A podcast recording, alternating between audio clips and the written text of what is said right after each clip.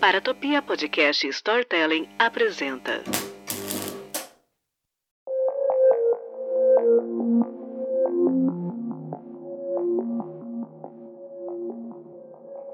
Olá, eu sou a Jay Carrillo, física que trabalha com ficção científica e nas horas vagas eu sou uma assassina em série não praticante.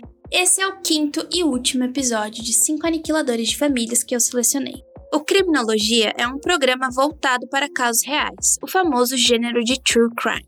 Mas você sabe que seria um aniquilador de família? Não? O aniquilador de família é um dos tipos mais comuns de assassinatos em massa. Geralmente, é um homem mais velho da casa que está deprimido, paranoico, embriagado ou uma combinação de tudo isso. Ele mata cada membro da família que está presente, às vezes incluindo animais de estimação, podendo cometer suicídio após matar os outros, ou pode forçar a polícia a matá-lo. Dentre os vários assuntos de crimes reais, casais de serial killers e aniquiladores de família são os temas que mais me deixam fascinada e intrigada.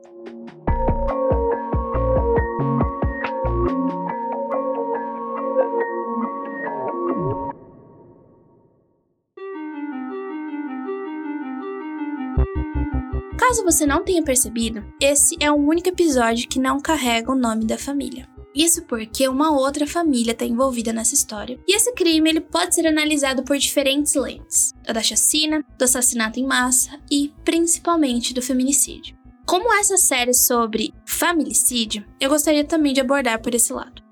Além do mais, esse é um episódio particularmente pessoal. Um, porque eu já morava aqui em Campinas quando aconteceu. Eu tô aqui desde 2014. E acredite se quiser, eu não lembro de nada do que aconteceu. Esses anos aí de 2016, 2017, eles são marcados pelo ápice da minha depressão e eu tinha mais ou menos uns 21 anos na época. Eu tava tão descolado da realidade que só o que acontecia na minha bolha fazia sentido. Então eu acho que esse é um momento de reparação para mim, porque independente do que estivesse acontecendo, de bom ou de ruim, o sol cruelmente nasce e se põe todos os dias para todo mundo. O outro motivo é sobre a questão do feminicídio e situações que eu mesma passei na infância. Ler e pesquisar essa história me fez ter uma dimensão mais firme do que as mulheres passam. E isso só me faz querer afirmar todos os dias que o que se acontece em casa, eu não acho que a gente tenha que ficar calado de fato. Essa cultura do que aconteceu em casa é apenas problema do núcleo familiar é tão equívoco que, que eu nem sei por onde começar.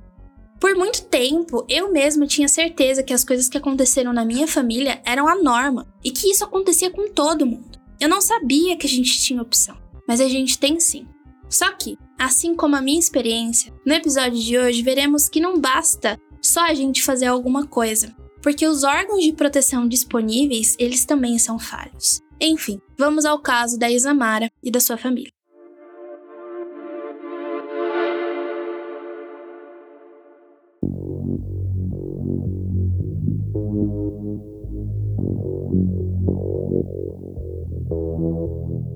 Ramis de Araújo nasceu no dia 27 de junho de 1970, tendo 46 anos quando tudo aconteceu. Ele era natural de Campinas e morava no Jardim Miranda, bem próximo no local do crime. Ele era técnico de laboratório do Centro Nacional de Pesquisa em Energias e Materiais, mais conhecido como CNPEM, desde 1991.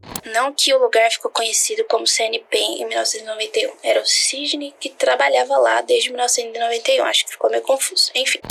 Para quem não sabe, o CNPEM ele reúne alguns dos principais laboratórios de estudos e inovação do governo. De acordo com o seu currículo, que você eu não sei mais está na plataforma Lattes, mas tiraram da plataforma Lattes, ele tinha feito alguns cursos de universidades muito conceituadas, tipo a Oxford. E ele também participou de algumas pesquisas publicadas na comunidade científica, das quais eu fui dar uma olhada e eu só achei uma, que era um artigo referente a um trabalho sobre propriedades óticas de materiais semicondutores.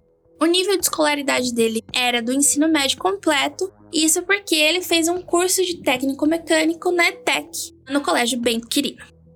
A Isamara Filler, ela era técnica em contabilidade e tinha 41 anos na época.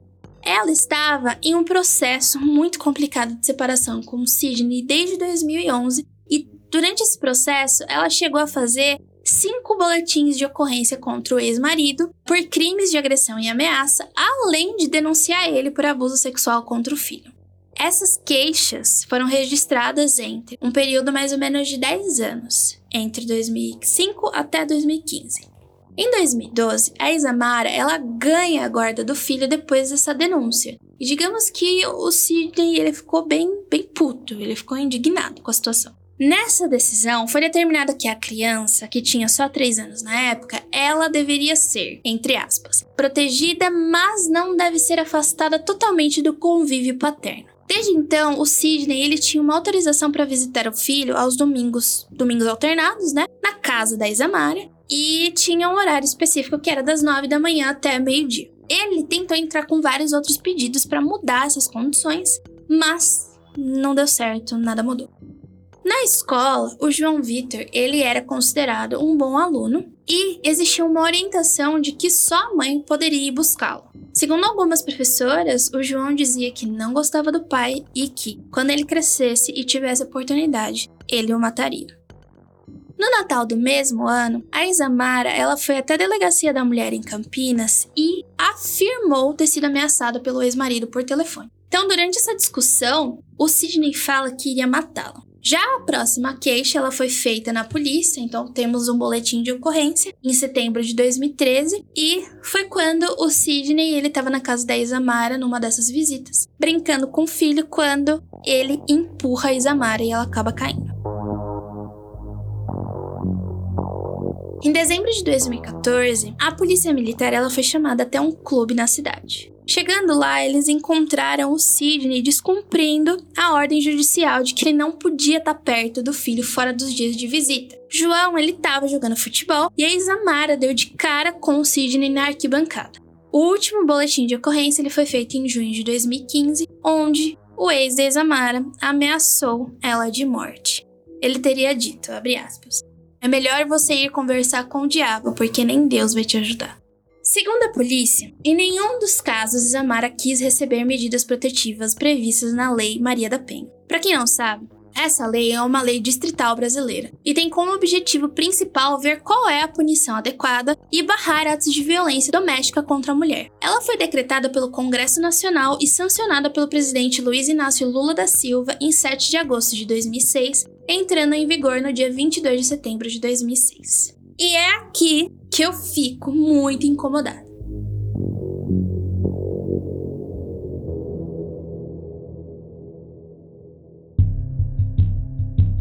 Nos anos 2000, eu passei basicamente todos os meus finais de semana em uma delegacia da mulher com mulheres da minha família preenchendo boletins de ocorrência, recontando histórias, levando evidências, tinha vezes que a gente ia em delegacias de cidades diferentes para ver se algo acontecia de fato.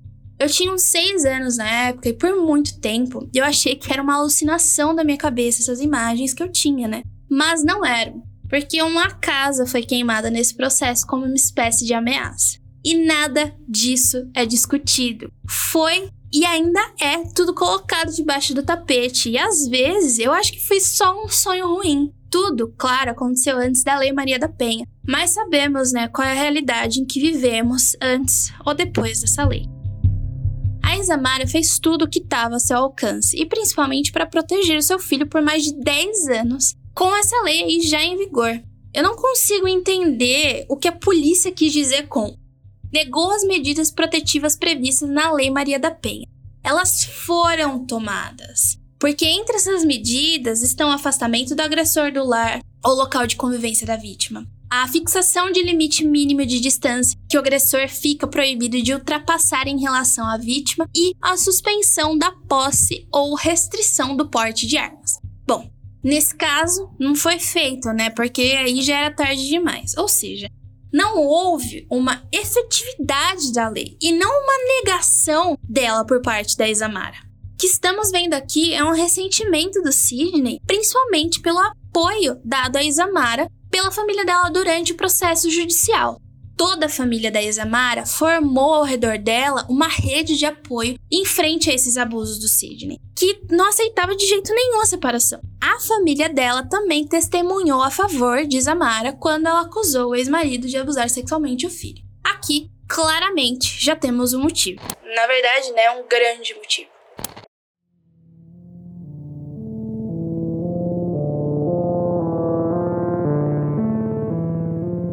Quarta-feira, dia 29 de dezembro de 2016. Sidney andou de bicicleta entre os prédios da sua casa, que era ali no Jardim Miranda mesmo, um bairro que é de classe média aqui em Campinas. No dia seguinte, ele ficou na piscina lendo e socializando com os vizinhos. Já no sábado, dia que os assassinatos ocorreram, ele foi até um bar perto da sua casa onde ele frequentava há mais de cinco anos. Conversou normalmente com os donos do local, se mostrou tranquilo, não demonstrou nenhum sinal de nervosismo ou estresse. Ele então foi embora por volta das nove e meia, dizendo que ficaria em casa o resto da noite. Cerca de duas horas depois, os vizinhos ouviram o Sidney saindo de casa, deixando tudo destrancado. Ele se despediu dos funcionários do condomínio e disse que iria a uma festa. De acordo com o vizinho de porta de Sidney, ele também não percebeu nenhum comportamento estranho, afirmando que ele era inteligente, simpático e calmo até demais. A última vez que os dois se viram foi no Natal, e antes disso, o seu vizinho ele tinha ido até a casa dele ajudar a baixar músicas em um pendrive e percebeu a raiva que o Sidney tinha contra a ex-mulher. Segundo o vizinho, abre aspas, ele ia dar um som para o filho e o menino tinha pedido umas músicas. Fui ajudar e vi uma pasta com o nome de Vadia Vagabunda. Achei que eu tivesse baixado algo errado. Aí ele falou que não era para pagar porque eram as gravações que ele fazia sobre a ex-mulher, mas não continuou o assunto. O Sidney não recebia muitas visitas na casa dele. Segundo alguns vizinhos, o filho ele só foi visto quando o casal ainda estava junto na época, né? O Sidney aparentemente também tinha uma namorada atual que ia lá de vez em quando, mas nos últimos tempos nem ela estava aparecendo direito. Na noite de Ano Novo do dia 31 de dezembro de 2016, Sidney Ramis de Araújo soube que a ex-mulher ia comemorar a virada de ano na casa de uma das tias, Liliane, e foi até o imóvel localizado na Vila Proust de Souza, armada de uma pistola de 9mm para executar a maior chacina familiar da história de Campinas. Pouco antes da meia-noite, ele estacionou o carro, pulou um muro de mais ou menos 2 metros, que antes era muito mais baixo ainda, e entrou na casa, assassinando sua ex-esposa, Isamara Filler, Rafael Filler, de 33 anos e irmão de Isamara, Liliane Ferreira Donato, de 44 anos, prima de Isamara. Ela era casada e morreu no local. Seu marido, ele estava entre os feridos hospitalizados e sobreviveu. Ela fez questão de reunir toda a sua família para comemorar o ano novo e foi na casa dela que tudo aconteceu. Ela acabou partindo no momento em que comemorava a formatura do filho no ensino médio, o qual escapou ao se esconder no banheiro. Alessandra Ferreira de Freitas, de 40 anos e irmã de Liliane. Seu marido levou um tiro que atravessou na cintura até sair na perna, mas sobreviveu. O filho do casal também sobreviveu a se esconder. Alessandra foi atingida e também morreu no local. Antônia Dalva Ferreira de Freitas, de 62 anos e mãe de Liliane e de Alessandra. Abadia das Graças Ferreiras, de 56 anos, irmã de Antônia Dalva, e seu marido, Paulo de Almeida, de 61 anos, foram atingidos e morreram no local. Ana Luísa Ferreira, de 52 anos, irmã de Antônia Dalva e Abadia, estava tratando-se de vários problemas de saúde. Ela havia feito uma ponte de safena no coração, era paciente de hemodiálise três vezes na semana e recebeu por transplante um rim. Ela tinha planos de se recuperar ao lado do marido e da família, longe dos hospitais. Ela foi atingida e também morreu no local. Larissa Ferreira de Almeida, de 24 anos, era filha de Ana e tinha acabado de se formar no curso técnico de gestão da qualidade e pegaria o seu diploma no final do mês de janeiro. Ela era apaixonada por cachorros, não faltava as aulas de jiu-jitsu e fazia questão de estar com a família. Tinha a meta de um dia tornar-se policial. Com a conclusão do curso, ela planejava dedicar-se aos estudos para isso ela também foi atingida e morreu no local.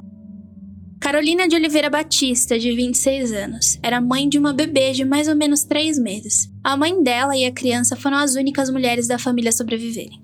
Assim que ela conseguiu fugir, pediu ajuda em uma igreja do outro lado da rua. Ela era neta de Luzia e seu pai sobreviveu.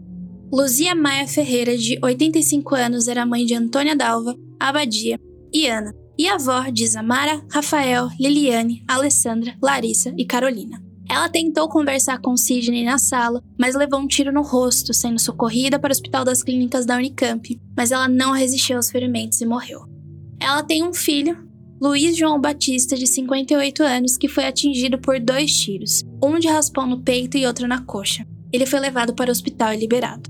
Luiz chegou a contar que conseguiu correr pela cozinha e pular o muro da frente da casa, que dá para a rua. Pouco tempo depois, começaram a chegar a polícia e o resgate de ambulâncias. Ele não quis dar mais detalhes sobre o ocorrido. Por fim, João Vitor Filler de Araújo, de 8 anos, foi o último a ser atingido antes do pai tirar a própria vida e morrer no local. Vítimas que sobreviveram afirmam que o garoto chegou a perguntar ao pai: Por que você matou a mamãe? Sidney não respondeu e deu um tiro na cabeça do menino. Maior parte dos disparos foi dada a uma distância média de cerca de um metro e a maioria das vítimas recebeu de dois a três tiros, com exceção de João Vitor, que era o único que possuía sinais claros de execução em seu corpo. Ao todo, havia 18 pessoas na confraternização. O crime foi claramente premeditado porque, em uma gravação, o Sidney revelou que pretendia executar as vítimas no Natal, mas não conseguiu. Eu tentei pegar uma palavra que eu não quero falar no almoço de Natal e o dia da minha visita. Assim, pegaria o máximo de palavra que eu não quero falar daquela família. Mas como não tenho prática, não consegui. Aqui a gente já vê que o plano do Sidney não era só atingir a ex-mulher dele, né? E o filho, e sim todas as mulheres daquela família. A polícia encontrou com o atirador uma pistola de calibre de 9mm, dois carregadores com números raspado, munições, canivete e 10 objetos que pareciam ser explosivos.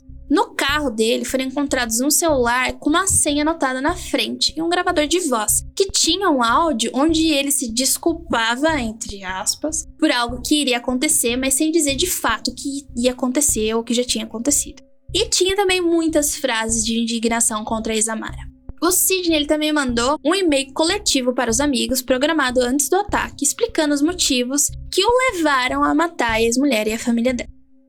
Bom, como eu fiz no caso anterior, eu não vou ler esse bilhete, carta, e-mail na íntegra, né? Porque eu não vou dar esse palco por aqui. Mas os trechos do áudio e do e-mail evidenciam a motivação machista e misógina, né, por trás desse feminicídio. Como, por exemplo, ele diz que tinha raiva das mulheres que se proliferaram e muito a cada dia, se beneficiando da lei. Palavra que eu não quero falar. Para ele, todas essas mulheres, elas não são mulheres dignas, aparentemente, né? É que eu não acho que essa palavra seja. Ela é pejorativa e eu, eu acho ela muito ofensiva.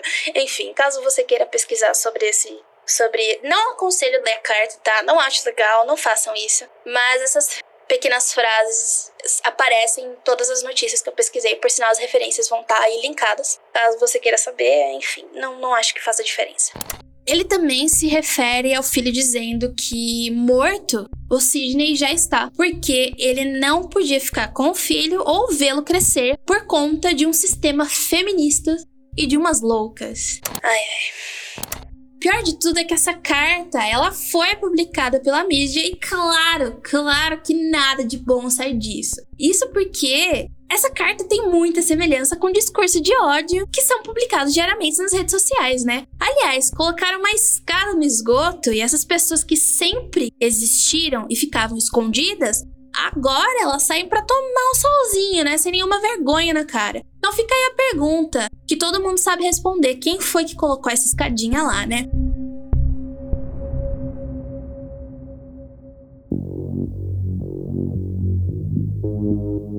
Bom, o caso ele foi registrado como homicídio qualificado, seguido de suicídio, no quarto distrito policial de Campinas. Só que isso é um caso claro de familicídio e feminicídio, algo que é considerado agravante do homicídio desde 2015 por conta da Lei 13.104, que tornou crime hediondo o assassinato de mulheres, sejam elas cisgêneras ou transexuais, quando envolver entre os motivadores do crime violência doméstica e familiar ou discriminação à condição da mulher. Só que essa alteração, ela só foi feita pelo setor de homicídio e proteção à pessoa de Campinas depois de uma campanha chamada Isso é Feminicídio. Por que, que essa mudança é importante? Porque ela serve como uma espécie de lembrete de como é importante que os policiais estejam preparados de reconhecer crimes de ódio contra as mulheres como feminicídio. Existe uma necessidade de formarmos profissionais com essa perspectiva de gênero. As mulheres morrem porque são mulheres.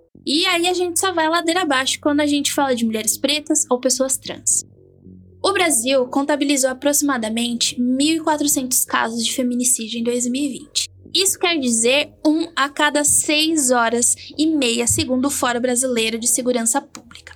Comparado com o ano anterior, no caso de 2019, esse número é 0,7% maior. Ao mesmo tempo, o registro de outros crimes contra as mulheres caiu, mas existem sinais de que a violência doméstica, na verdade, pode ter aumentado. Indo contra as estatísticas dos homicídios comuns, que há uma maior prevalência de arma de fogo, as armas brancas são mais usadas contra as mulheres. Em 55% das ocorrências, as mortes foram provocadas por facas, tesouras, canivetes ou instrumentos parecidos com esses. Por mais que existam reduções nos dados oficiais, existem indícios de que o cenário de crime contra a mulher se acentuou, na verdade. Mas por que, que você tá falando isso, Jay? Uma das causas é que são poucos os casos que chegam a ser registrados para se tornar de fato uma estatística. Por exemplo, o número de ligações pro 190, que de fato aciona a polícia militar, ele subiu 16% e chegou a quase 700 mil chamadas por violência doméstica no ano passado. A média protetiva de urgência também aumentou, tá? Ela aumentou em mais ou menos 4,5% em 2020. Foram quase 300 mil decisões concedidas pela Justiça Brasileira. De acordo com esse relatório, o Brasil ele somou mais de 60 mil boletins de ocorrência de estupro no ano passado, ou uma queda de 14% comparado ao ano de 2019. Ainda assim, isso representa um caso a cada 8 minutos. A maioria das vítimas é do sexo feminino, representando quase 87% dos casos, e tem no máximo 13 anos. Isso é 61% dos casos. No total de crimes sexuais, 74% dos casos foram contra vítimas vulneráveis, que são elas menores de 14 anos ou pessoas incapazes de consentir ou oferecer resistência. Entre os agressores, 85% eram conhecidos da vítima. E é por conta de vários casos como esse que eu sempre tive para mim que os aniquiladores de famílias são crimes de gênero. A mulher, a mãe, na maior parte das vezes tem um papel principal nesses atos. Claro que nem sempre, como vimos ao decorrer dos episódios, né? Aqui não tivemos nenhum problema financeiro, por exemplo, ou problemas psiquiátricos evidentes, né? Porque eu não consegui mais a fundo sobre as denúncias de abuso sexual contra o João Vitor. Quase não achei informações em relação a isso e eu procurei para ver se tinha alguma avaliação, né? Enfim, aparentemente eu não sei se teve uma avaliação. Mas só depois desses quatro episódios que eu fiz, a gente tem de fato o ato de tirar a própria vida que teve sucesso, tornando o estudo, que é a minha fala de entrada dessa série, obsoleto, que na verdade é de um pesquisador que pesquisou aniquiladores de famílias em 1986. Mas o Sidney, ele se aproxima muito da caixinha do aniquilador de família hipócrita, aquele que tenta colocar a motivação do crime na esposa, na mãe, né? A qual ele considera responsável por todos os males que estão acontecendo na vida dele, tirando seu poder em relação àquela família. Mas, de novo, esse crime, ele, ele não pode ser analisado só sob a ótica do aniquilador de família. Vai muito mais além, onde o homicídio em massa e o feminicídio podem dar muitas respostas aos nossos porquês.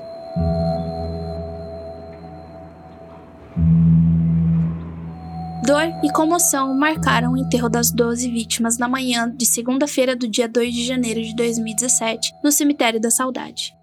Cerca de mil pessoas, entre parentes e amigos, acompanharam o velório e o cortejo. Os sepultamentos começaram por volta das 9 da manhã do mesmo dia, de dois em dois por causa da quantidade de vítimas. Os últimos corpos a serem sepultados foram de Zamara, seu filho João Vitor, e de seu irmão Rafael Filler. Neste momento, a família pediu para que a imprensa se afastasse dos túmulos. O pai de Zamara, Jovair Filler, acompanhou o cortejo com a ajuda de um carrinho elétrico. Segundo amigos, há dois anos ele perdeu a esposa. Agora tinha perdido seu casal de filhos. Geralmente eu paro nesse final, né? Porque eu acho que essas histórias precisam ter o peso que elas de fato têm. Muitas pessoas questionam, né? Ah, mas nossa, Por que falar de true crime? Por que falar de crimes reais? Por que tá sempre envolta nesse meio tão horripilante, é tão horroroso? Mas essas coisas acontecem todos os dias.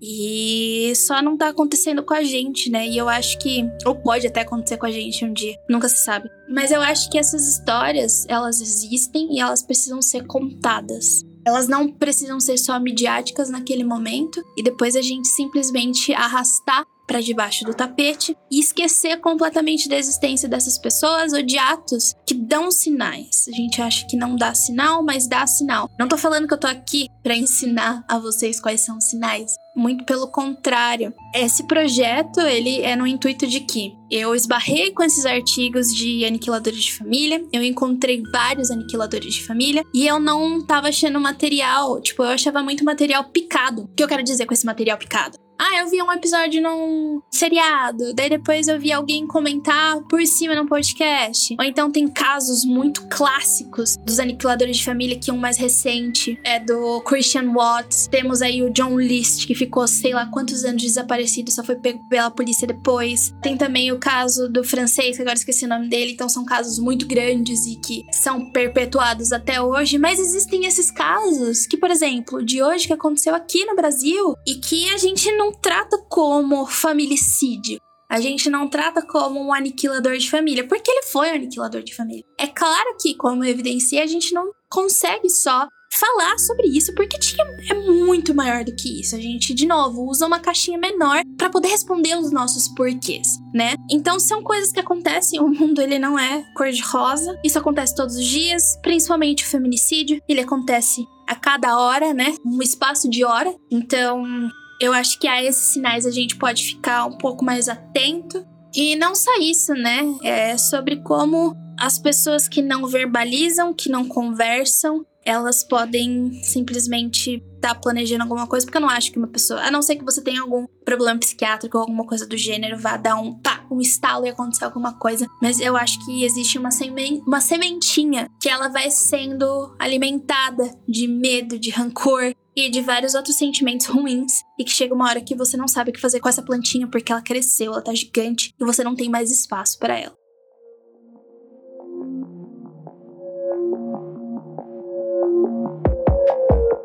Então, conforme eu fui lendo esses artigos e fui aprendendo, na verdade, eu aprendi muito mais fazendo todos esses episódios, indo atrás, indo atrás de autos, lendo Califórnia vezes não sei o que, lendo Ohio contra não sei o que, aprendendo a ler esses documentos que eu não tinha nunca lido antes. Eu queria bater as os acontecimentos, né? Porque eu não tinha certeza se o documento que eu tava usando na internet era válido, então eu acabei indo pra esse lado mais judicial. Não trouxe tudo de lá, porque senão os episódios iam ficar, iam ficar gigantescos. Faltou muito aniquilador de família, muito tipo de aniquilador de família, quero dizer. Porque ele não só se concentra em mulheres que são aniquiladoras de famílias, ou homens que matam esposas e filhos, ou homens que matam pais e mães, do qual eu não, não peguei nenhum, né? Eu ia falar do caso do Defeio, mas eu acabei desistindo porque eu fiquei muito irritada. Mas tem um caso da Nova Zelândia que é um filho que mata toda a família e que ele faz uma tramóia lá para ninguém achar que era ele que tinha assassinado toda a família, mas enfim.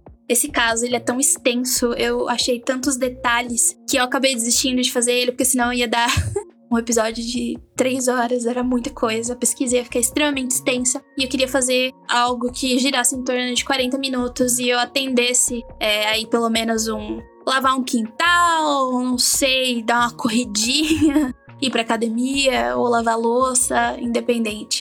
E fora que, tipo, a gente pode pegar outras pessoas que foram aniquiladoras de família que tiveram outros motivos, né? Que realmente existiram. Então, como eu disse, daria para falar de muitos outros, mas foram esses que eu escolhi. Eu espero que vocês tenham ficado contentes com essa escolha, tenham aprendido um pouquinho junto comigo, porque eu aprendi bastante também. E eu acho que é isso. Caso vocês queiram comentar alguma coisa comigo sobre os casos, vocês podem me procurar nas minhas redes sociais.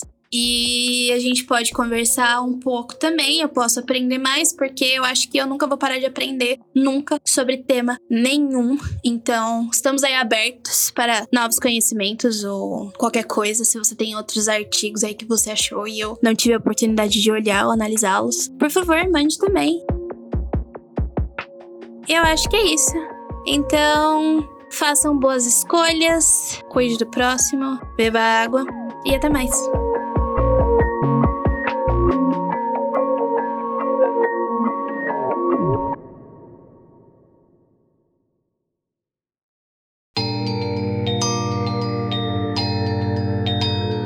Esse foi o último episódio do Criminologia Aniquiladores de Família, uma produção para Topia. Esse projeto é independente e só é possível graças à contribuição de vocês. Se você quiser incentivar esse e mais projetos, entre em apoia-se.se barra confidencial e com uma assinatura de R$ reais por mês, você já ajuda a gente pra caramba. Como esse é o último episódio, eu venho aqui fazer alguns agradecimentos para todas as pessoas que me ajudaram desde o começo, principalmente o Alawi, que foi quem falou assim: "Não, vamos fazer, vai dar tudo certo, vamos para frente". E é por isso que a gente tá onde a gente tá hoje. Claro que é graças também ao Mundo Freak, ao Paratopia, né? Ira e Andrei. Por sinal, eu quero deixar aqui um apelo. Se vocês quiserem mais episódios do Criminologia, passa lá nas redes sociais, principalmente do Andrei, enche o saco dele. Putz, Andrei, vamos lá, vamos, vamos tentar fazer mais episódios aí que eu estou muito afim de fazer mais. Esse projeto foi um projeto que eu fiz em homenagem ao meu cachorro que agora vive no céu e eu precisava de alguma coisa, algum projeto, alguma coisa criativa para eu poder lidar com todo o processo do Nimbus quando ele se foi. Então, foi por isso que ele existiu de fato. Então, se vocês quiserem mais, por favor, façam aí esse, esse pedido. Eu estou fazendo esse pedido para que vocês façam esse pedido. Colhem lá no Andrei e perturbem ele. Então, muito obrigada e até a próxima.